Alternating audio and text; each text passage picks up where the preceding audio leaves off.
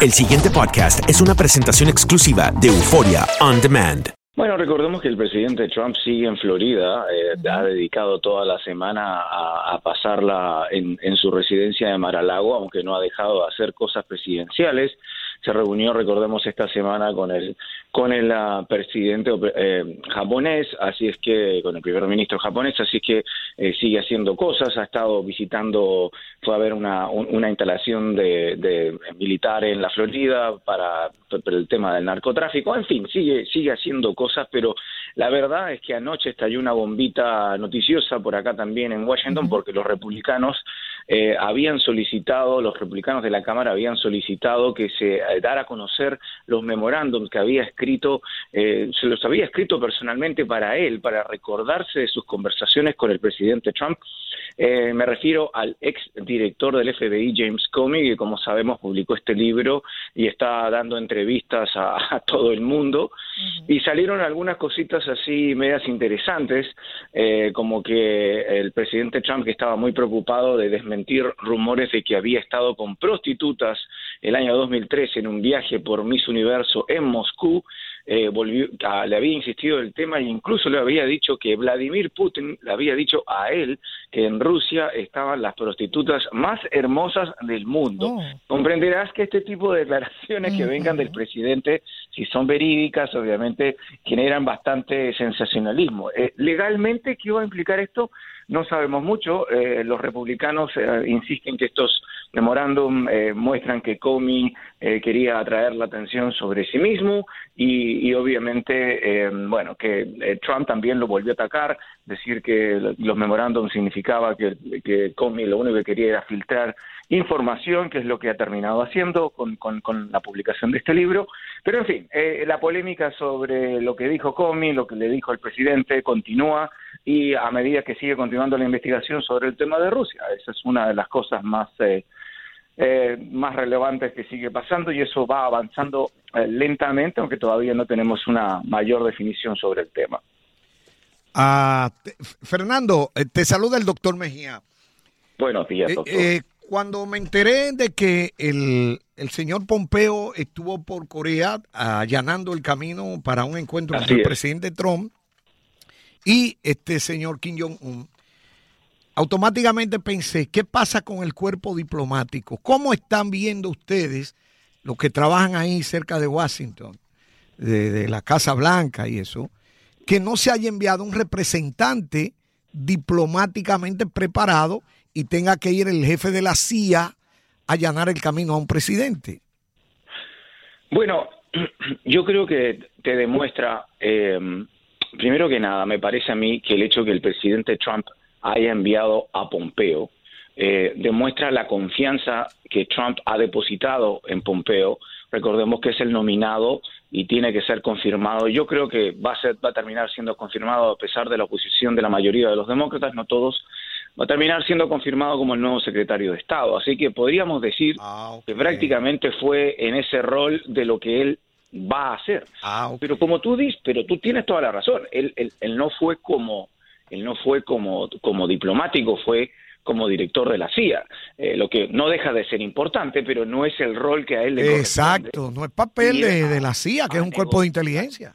Exactamente, él va a él, él, pues yo creo que por eso es que Trump eh, que como todos sabemos estaba harto de Rex Tillerson y, y no no se no congeniaron para nada y obviamente, bueno, ya sabemos que Tillerson terminó eh, saliendo de, la Secretaría de Estado. el hecho que haya enviado a Pompeo eh, es significativo. Lo interesante también que fue un viaje secreto. Eh, yo creo que de todas maneras no se puede decir que, que es un paso positivo si es que se van a bajar las tensiones con Corea del Norte y el hecho de que Estados Unidos está negociando directamente con Corea del Norte. Esto es un gran avance comparado como cuando Pence fue a las Olimpiadas y recordemos que ignoró a la hermana de, Kim Jong-un que estaba sentada una fila atrás viendo, viendo la inauguración de los Juegos Olímpicos em, de invierno. Em, yo creo que esto es un paso importante de todas maneras. Si lleva a una inédita eh, reunión entre, entre el presidente Trump y Kim Jong-un, yo creo que también es un avance, sea lo que sea que ocurra eh, ojalá que no sean bravatas y ni bravuconadas, pero que sea realmente un avance positivo para poder bajar la tensión, para quizás desnuclearizar toda esa zona y también tranquilizar un poco a Corea del Sur, que eh, es increíble, hay que recordar que, la frontera con Corea del Norte está como a media hora de, Seúl, así es que eso es un riesgo muy grande para Corea del Sur, pero me parece que es un paso importante de todas maneras. Fernando, eh, yo no sé, es mi, es mi, mi manera de verlo. Eh, siento que a veces hay como la Casa Blanca y, Donald Trump cae en muchas eh, contradicciones, ¿no? Y sobre todo con este tema, la Casa Blanca había hablado, y entre comillas le digo, que, que al más alto nivel estaban manejando las relaciones con Corea del Norte. Ellos habían desmentido a, Trump justamente de que había una relación directa entre Trump y Kim Jong-un, pero de hecho el presidente aparentemente había dicho que sí a un periodista, que él sí tenía el contacto directo y que estaba haciendo este tipo de relación. Eh, más allá de este tema puntual, ¿sientes que se caen muchas contradicciones entre la Casa Blanca y Trump? Bueno, eh, es que ese es el problema que generalmente el presidente Trump, y esto en todo, casi en todo terreno, si lo piensas, eh, si te pones a analizar, no solamente la relación de Corea del Norte, el presidente Trump tiende a hacer declaraciones a veces salidas de libreto eh, a, periodistas o en una conferencia de prensa eh, que después la Casa Blanca termina tratando de arreglar o corregir.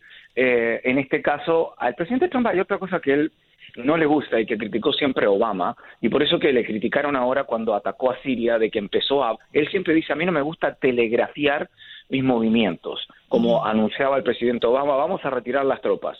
Sin embargo, de Siria, por ejemplo, de Irak, pero en el caso de, bueno, Siria no hemos estado involucrados directamente con tropas en el terreno, bueno, oficialmente, pero eh, en el caso de los bombardeos anteriores de hace una semana, eh, se le criticó de que lo había anunciado con tanta anticipación, eh, lo que es una contradicción a lo que él lleva diciendo todo el tiempo. Pero el presidente Trump siempre hace esto, o sea, termina poniendo la Casa Blanca en aprietos porque la Casa Blanca a veces tiene que arreglar lo que el presidente Trump se apresuró en decir en algún momento. Como por ejemplo el tema de las tropas a la frontera. Dijo que iba a mandar tropas del ejército. Bueno, resulta que por ley no puede mandar tropas del ejército, tiene que mandar tropas de la Guardia Nacional que tienen que aprobar a los estados. Parece una pequeñez, pero resulta que todo el mundo empieza a pensar, pero bueno, ¿cómo? Eh, ¿Lo va a mandar al ejército? Hasta que obviamente la Casa Blanca lo tuvo que aclarar. Así que esto pasa en todo ámbito de, temas realmente. ¿ah? Eh, esto no es eh, no es eh, ninguna novedad y yo creo que va a seguir pasando. Eh, Fernando, ¿cómo está el ámbito o el ambiente en, Washington con relación a la propuesta esta bipartidista de retomar el, tema del DACA? Bueno, mira, déjame explicar esto por, de manera lo más fácil para nuestros oyentes porque es una maniobra legislativa complicada y poco usual. Explico rápidamente. Como sabemos, y ustedes saben, hay, un, hay congresistas de los dos partidos que quieren resolver este tema de los Dreamers que, bueno, parece sin poder resolverse todavía, como ustedes saben, y ya pasó la, la fecha límite que había impuesto el presidente Trump el 5 de marzo. Hay un grupito pequeño de congresistas, eh, el, dos californianos, Pete Aguilar, demócrata, Jeff Denham, republicano, un tejano, Will Hurt, se, se, les han unido otros como Mike Kaufman de Colorado, David Baladao de California y los el liderazgo del, del, Congressional Hispanic Caucus, la Asamblea Legislativa que agrupa a los demócratas latinos.